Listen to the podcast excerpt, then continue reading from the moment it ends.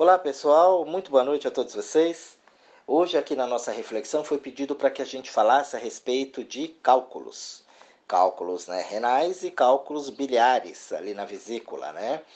É, falamos já um tempo atrás disso, a respeito disso, já gravei alguns áudios, né? Mas eu acho que é sempre bom a gente estar tá, é, é, refletindo acerca disso, né? Olhando um pouco mais. Sempre tem coisa nova para acrescentar, o momento da gente às vezes é outro. Né? Então, o que eu falei de repente o ano passado não teve tanto valor, não teve tanto a compreensão, e hoje, no momento que você vive, você pode falar: caramba, olha, isso aqui faz todo sentido agora para mim. Então, são coisas que a gente, né, como tem os pedidos das pessoas, é legal essa interação de vocês. Eu vou fazer algo aqui hoje inédito. Eu vou fazer os dois. Geralmente eu faço um, né, e depois, numa outra oportunidade, eu faço outro. Mas eu vou gravar aqui primeiro o cálculo renal tá? A gente vai falar um pouquinho dos rins e depois a gente vai falar na sequência da vesícula biliar. Vou tentar não estender né, muito esse áudio, fazer um resumão legal para que você possa entender e pegar aquela parte básica mesmo, que é o padrão metafísico da situação. E aí, a partir disso, você trabalhar. Quem não teve, vai trabalhar isso para que não tenha, né? Olha, se já não está tendo um padrão que pode vir a causar. E para quem tem, trabalhar isso para poder chegar à cura de uma forma né, saudável, tranquilo e evitar todo esse sofrimento, porque o negócio não é brincadeira, não. Então, nós vamos lá. Quando a gente fala de cálculos, né, cálculos renais. O que, que é? Metafisicamente, tá? o apego às complicações afetivas. Então, o rim sempre mexe com os relacionamentos. Cultivar mágoas e criticar excessivamente os entes queridos. Então, tem que olhar para isso e tomar cuidado para não ter problema para não ter esse tipo de, né, de disfunção aí no corpo. Então, o que, que, são os cálculos? Né? Os cálculos, eles são compostos principalmente de minerais, que geralmente vão se alojar ali no interior dos rins. Os menores, eles podem se deslocar através do ureter, que é aquele canal né, que conduz a urina do rim né, até a bexiga. E aí, quando ele chega na bexiga, ele pode ter tamanhos assim bem consideráveis. As pessoas brincam, né? Falando não tinha pedra, tinha um tijolo, né? Porque realmente o negócio fica grande mesmo. Quem viu aquilo lá já sabe, fala, caramba, isso aqui estava aqui dentro. É uma pedra mesmo, um negócio feio. Então a gente tem o poder que a gente tem de criar as coisas dentro da gente. Então, a presença dos cálculos, ele provoca o quê? Irritação nas paredes dos órgãos onde elas vão estar alojadas. E aí cria uma predisposição a vários tipos de infecções. É comum a presença de sangue na urina. O pessoal vai urinar, vem lá. Por quê? Porque eles vão se deslocando, né, da origem de onde eles vieram, né, então vai se deslocando lá do rim para ir para a bexiga, entra no canal ali, aquilo vai inflamando, vai rasgando, né, vai cortando, provocando, né, o sangue e principalmente as cólicas renais. Quem já teve, eu nunca tive, mas convivi com milhões de pessoas que já tiveram. E o pessoal fala que a coisa é do peru, né? Quem teve aquilo é complicado. Já me relataram até que aquilo é pior que dor de parto. Então também nunca tive, então não sei como é, mas eu sei que o negócio é brabo. Quem já fez, falaram para mim, a coisa é horrorosa. Então, pessoal, no âmbito metafísico, a pessoa afetada pela formação de cálculo nos rins ou bexiga é alguém que tem dificuldade para se relacionar ela não consegue se desprender dos problemas que foi vivenciados antigamente, lá nos relacionamentos, ou do que fazem parte do passado, por exemplo, família. Então, ela projeta isso naqueles que estão todos à sua volta, e ela começa a temer passar tudo aquilo novamente. Então, dá um nó na cabeça, tem um conflito ali dentro. Então, por ter se magoado muito né, na sua vida afetiva, ela carrega o quê? Ela carrega dentro dela uma espécie de fantasma e medo de complicações para afugentar essa possibilidade, para ela trancar aquilo ali, o que, que a pessoa faz? Né? Ela fica em alerta a tudo que passa ao seu redor. Ela vira um radar ali, fica criticando a maioria das ações dos outros, né? O que leva alguém a agir assim, por quê, como é, não sei o quê. Então ela faz aquilo. Ela fica ali de olho, ela vira fiscal de Deus, como eu brinco aqui. Né? E o que leva a pessoa a agir assim? Temer exatamente o quê? Os transtornos que ela teve no passado as complicações que ela teve lá atrás. Obviamente, a pessoa ela não tem a consciência disso. A gente fica naquela situação, né? E fazendo, achando que está certo aquilo, mas não é. Então, ela critica na base daquelas situações presentes que ela está vivendo ali agora. E ela vai se apegando a qualquer gesto do outro Por quê? Porque ela viveu aquilo, então ela vira um espelho ali para ela, para não passar aquilo todo de novo. Então, por mínimo que seja o deslize da pessoa, um negocinho besta ali, já é motivo para quê? Para duras críticas em cima daquele ser. Então, nem sempre fala aquilo que pensa essas pessoas. Mesmo permanecendo calada, ela fica indignada ali com a conduta dos outros, principalmente dos entes queridos. Caso uma pessoa ela é afetada pelo cálculo renal e não tem o hábito de criticar ali com frequência, a pessoa fala, ah, mas não tem aquilo, né? É porque ela está ali se contendo, ela fica segurando, né? Fica ali na reprovação daquilo que os entes estão fazendo, mas é interno ali dentro. Ela não joga aquilo para fora, mas por dentro ela fica ali, ali, ali, ali. Então, essa postura, o que, que vai acontecer? Ela vai comprometer na integração harmoniosa que ela tem com as pessoas que compartilham a vida dela em comum no dia a dia. Quem critica enfraquece a capacidade realizadora do outro, dificulta o desenvolvimento pessoal daqueles que o cercam e vai impedindo a colaboração das pessoas, entendeu? Que vai promovendo o fortalecimento do grupo familiar. Então vira aquela bola de neve dentro. Então, em vez de delegar responsabilidade, começar a dividir as funções, ficar permitindo que cada um participe à sua maneira das atividades, tudo aquilo que pertence né, ao ciclo que a pessoa vive, na casa que ela mora e tudo mais, o crítico ele se mete em tudo. Dá palpites, eu brinco, ele sabe o que eu acho, fica implicando com o jeito do outro realizar tudo que ele faz. Então, tem a mania de corrigir as pessoas que estão sempre ao seu lado, que é sempre do jeito dela. Ah, mas é mandona. Hum, depende, né? Quando ela não consegue, que os outros vão seguir, vão fazer todo aquele modelo dela, ela começa a lançar o quê? As críticas. Essa postura, ela promove o quê? Intriga. Ela acarreta em quê? Em excesso de preocupação. Vai ocasionar o quê? Um desgaste muito grande da pessoa. Mesmo assim, ela não vai se render às evidências do mal-estar, porque ela está no mal, mal-estar. Se ela estivesse bem, ela teria bem-estar. Então, esse mal-estar que vai sendo provocado pela maneira dela complicar, de fazer tudo, e aí ela faz o quê? Ela continua criticando aqueles que estão ao seu lado. Pessoa chata, né, gente? Vamos dizer ali, né? Chata pra caramba, tal, aquela coisa, ficar pegando no pé. Só ela é a boa, o resto não presta. Então, precisa tomar cuidado com isso. O que, que é crítica, né? A crítica é fruto do quê? De um pré-julgamento. Então, eu vou né, pré-julgar aquilo. Então, todo esse fruto desse pré-julgamento vai ser o quê? Vai ser lançado em forma de condenação. Condenar não resolve situação alguma, apenas distancia você das soluções e vai tumultuando cada vez mais o quê? O ambiente. Se crítica resolvesse, né, gente? A gente tava bem na vida, né? Tava legal nisso. E às vezes tem o povo que critica que a gente pensa que é até conselho, né? Falei disso num outro áudio aí, numa outra oportunidade a gente fala mais a respeito disso, né? Então, criticar é atribuir ao outro um desconforto que existe somente em você. É como ciúmes, né? Eu tenho ciúmes aqui, mas o ciúme o que é? O meu medo, o meu cagaço, né, de que você faça alguma coisa errada, né, porque na verdade é você, é teu sentimento, você vai lá, mas eu tenho medo que você, eu projeto meus medos em você, e aí eu tranco, enjaulo o benê, por quê? Porque o medo é meu, não é o problema do bem Então, tudo aquilo que está ali dentro de você fica ali. Então, ser implicante com as pessoas que vai cercar você representa o quê? A projeção dos próprios conflitos que você tem afetivamente.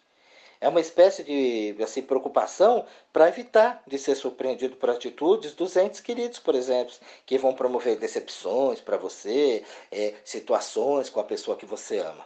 Isso é tudo psiqueis da cabeça. Então precisa ficar esperto a isso para que a gente não seja atendido, né? não seja atingido dessa forma. De uma forma ou de outra, o crítico ele vai estar sempre fazendo o quê? Ele vai estar punindo aqueles que estão à sua volta. Ele age assim para disfarçar a sua revolta por ter ali sido muito machucado por alguém, por algum ente querido, que foi uma pessoa muito importante para ela no passado. Ela projeta toda a sua revolta naqueles que atualmente compartilham da sua vida afetiva.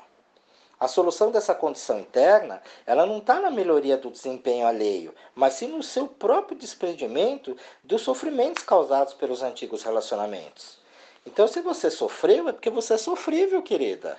Ou querido. Depende, né? Tem muito. Um homem também tem assim. Então, é, tudo aquilo que acontece com você é porque você fez. Afinal, cada um tem o seu jeito de ser. Quando você resolver as suas chagas afetivas e você estiver bem interiormente, você vai parar de ficar implicando com todo mundo, com qualquer pessoa, principalmente os entes queridos. Terá um bom humor, vai ser necessário para filtrar todas as situações que você vive do seu meio, você vai começar a interpretar de maneira positiva as coisas, você vai valorizar a iniciativa do outro, você vai ficar contemplando né, o espírito de colaboração das pessoas. Você não vai ficar se apegando aos detalhes e fazer aquele dramalhão, aquela coisa, né? Que você sabe bem, né? Você sabe bem como é. Eu conheço a maioria de vocês, eu sei como vocês são. Então, essa reformulação interior ela é muito dispensável para que você se torne uma pessoa de fácil convivência. Deixa de ser chato pra caramba, né? Fortalecendo a seus laços que você tem afetivos, promovendo a harmonia nos seus relacionamentos. Além do benefício na vida afetiva, né, você tem a renovação da sua postura e resulta também nos benefícios físicos, como alimentação, né? Então você vai comer melhor, você vai se sentir melhor, você vai ficar bem com você, dorme melhor, acorda melhor e vai ter o quê? Eliminação dos cálculos renais.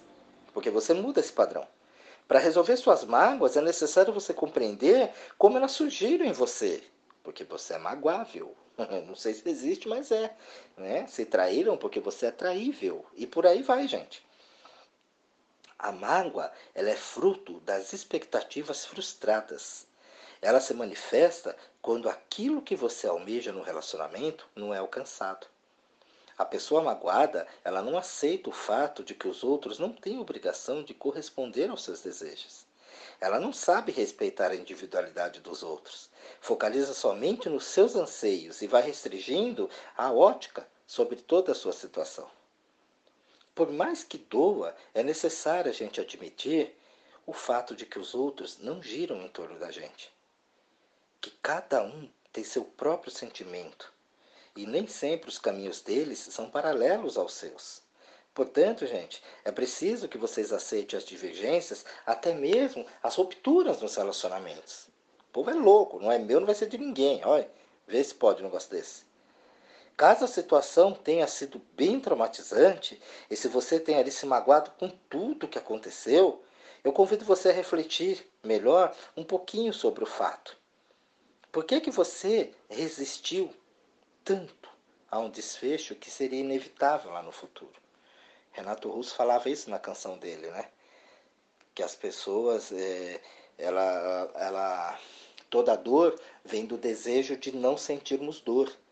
Eu comparei isso uma vez aos relacionamentos. A pessoa tem um relacionamento ali e ela, anos e anos, era para ter terminado há cinco anos atrás, mas ela, ah, é porque é filho, porque é isso, porque é aquilo, ela não solta. E por evitar um sofrimento que ela julga ser muito grande, ela vai criando sofrimentos menores, né? E que vai aquele sabe aquela pancada no baço aí que o lutador de boxe vai tendo, né? Então vai minando ele até ele cair. Toda dor vem do desejo de não sentirmos dor. Então, se você evitou aquele desfecho que era inevitável, ficou adiando ali, então você criou os transtornos, todos os transtornos que tem nessa situação. Grande parte dos ferimentos causados pelas atitudes dos outros são atribuídos também à sua conduta. Você não soube analisar a coisa e ver o que realmente era importante. É preciso para você agora admitir que você não foi tão vítima quanto imaginava. É a parte mais difícil essa do meu trabalho tirar você de vítima para autor. O outro pode ter te deixado muito a desejar, ou até mesmo ter mesmo aprontado com você. Devia ter sido mesmo um demônio na tua vida. Mas com você. Com você. Com os outros devia ser uma graça, né? Sempre acontece isso. Mas não pode também atribuir exclusivamente a ele todos os seus infortúnios. Eu sempre falo, né? Nada melhor do que um espelho para a gente ir lá olhar e ver. O Benê naquele churrasco é um gentleman com os outros, mas com você ele fala que é, né? O que é, amor, que é. O que é, você já sabe, né? Como que foi a coisa. Então tem que olhar para isso. Consciente, consciente ali disso tudo, não adianta você sentir-se culpado. É necessário posicionar-se no presente com firmeza e responsabilidade refazer-se interiormente para garantir um futuro promissor para sua vida afetiva. Perdoar é desprender-se das mágoas, gente. Eliminar as críticas, entendeu? Dar uma parada nas arestas ali que tem e parar de punir o outro. ou muitas vezes a si mesmo, né? Dependendo do caso. Então, o perdão, perdão com você, ele é libertador. Ele liberta a pessoa de todo aquele emaranhado que ela mesma põe, que vai corroendo todos os valores internos, vai consumindo a sua energia, a sua integridade, vai promovendo a reformulação, entendeu? E tudo aquilo que vai construir o teu ser. A incidência de cálculos renais é mais frequente nos homens que nas mulheres. Metafisicamente, os homens têm mais dificuldade de libertar das marcas de um relacionamento desastroso entendeu? E vai estendendo aquilo por mais tempo. A dor causada por um problema afetivo. Os homens são tudo pisco, a maioria. Prova disso é que a famosa fossa geralmente é mais profunda e duradoura aonde? Nos homens. São eles quem mais se entregam à vida boêmia ou abuso excessivo de bebidas, né? Vai pro álcool, vai pra bagunça toda. Por quê? Porque ele não consegue, né? Tadinho dele, né? Pisco, doido, aí vai encher o caco. Então, essa falta de habilidade do homem em se despejar das coisas, né? soltar aquilo, tirar, largar fora, soltar todas aquelas feridas, os ferimentos afetivos, tudo aquilo que ele colocou ali dentro dele, ali dentro dele, é muito evidente também nas relações com os filhos. Os filhos dele também têm o mesmo padrão. Ele tem mais dificuldade para perdoar o filho que o decepciona profundamente. Já as mães conseguem se desprender mais, com muito mais facilidade. Por mais grave que sejam as faltas cometidas pelo filho, a mãe, mesmo não acobertando as suas falhas na sociedade, ou até acobertando mesmo, que muitas vezes acontece, ela permanece ao lado do filho. Nem que seja na sua reclusão. Você vê nos presídios, por exemplo, né? Você vê só o quê? Só mulher na fila, né? Você dificilmente você vai ver um homem lá. Já o pai não. O pai vai desconsiderando, sufocando tudo que sente por ele. Então são padrões assim que se você parar para analisar, é bastante, né, revelador isso para a gente. O homem, ele não tem só a dificuldade de expressar seus sentimentos, como também de libertar-se dos problemas do relacionamento. E ele fica projetando naqueles, todos que estão à sua volta, as decepções, frustrações afetivas, para poder trazer aquilo mais e mais e mais em frente entendeu? Para não ter é, essas para isso não possa se repetir mais. Então, para sair desse emaranhado que provoca confusão, a desordem no lar, é necessário cultivar os bons sentimentos que a gente tem pelas pessoas. Olhar isso com mais carinho, né? Olhar as pessoas que estão ao seu lado.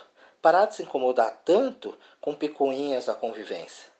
Considere o fato de que se ainda existe uma relação, é porque há sentimentos, entendeu? Promovendo essa união. Talvez você esteja tão imerso nas complicações que não consegue perceber o amor que existe entre o casal. O que mais importa é o sentimento existente entre as pessoas que se convivem. As divergências, elas são administráveis.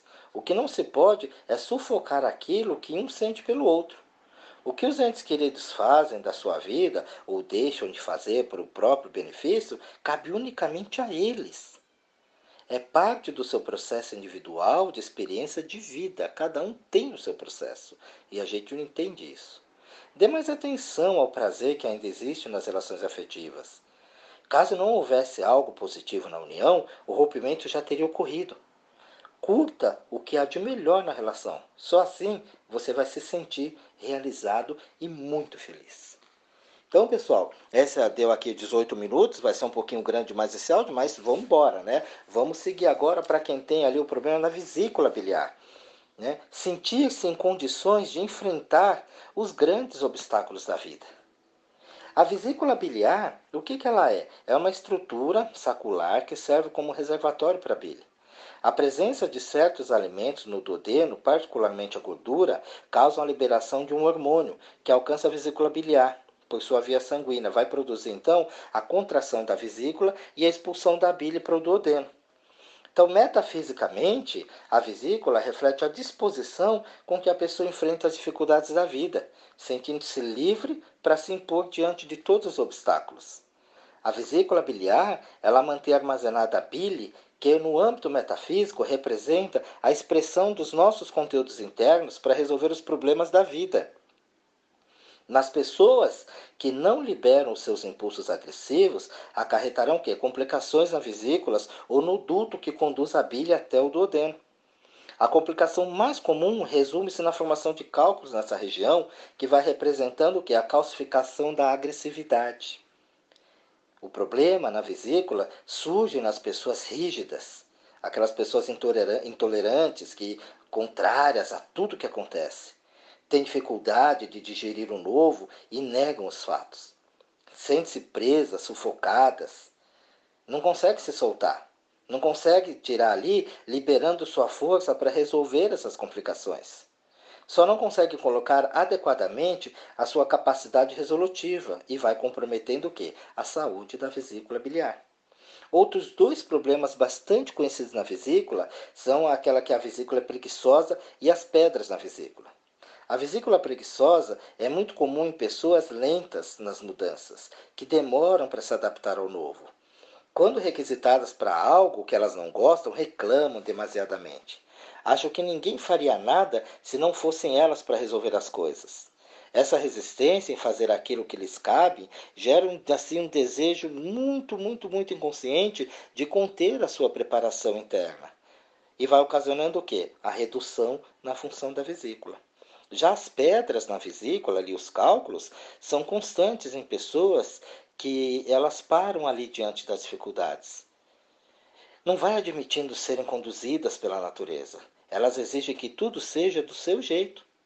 Quando elas não conseguem, relutam nas situações, impedindo que as circunstâncias sigam o fluxo normal, que a existência siga a vida como tem que fazer.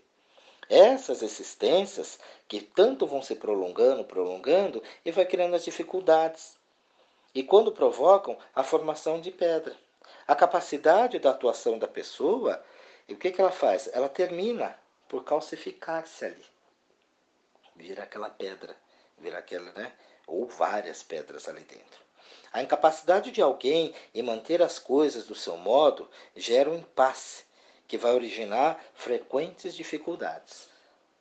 Por meio delas, a vida vai ensinando a pessoa a ser menos rígida e intransigente, liberando seus potenciais e deixando a vida fazer nela com toda a perfeição e abundância inerente à natureza. Além disso, a liberação da energia presa também sugere a descomposição do cálculo biliar. Conter-se diante dos obstáculos e dificuldades da vida é perder a habilidade em usar os próprios potenciais e capacidade de resolução distanciando-se das ações na direção da sua situação.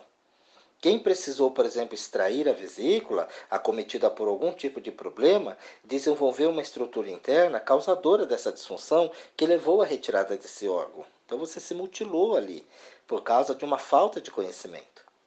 A ausência da vesícula no corpo provoca uma sensação de perda do referencial físico, de armazenagem metafísica da agressividade, deixando a pessoa mais propensa a se impor aonde? Na situação, falando logo sobre o que pensa a respeito das coisas que aconteceram à sua volta.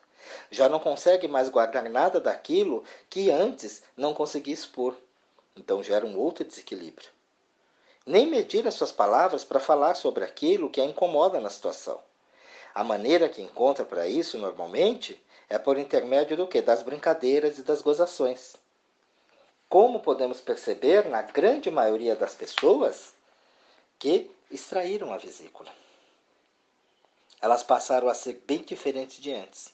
Às vezes, elas até exageram um pouco na sua colocação, na sua brincadeira, como se quisessem tirar o atraso do tempo em que ela ficou calada, que ela não conseguia impor todas as suas vontades.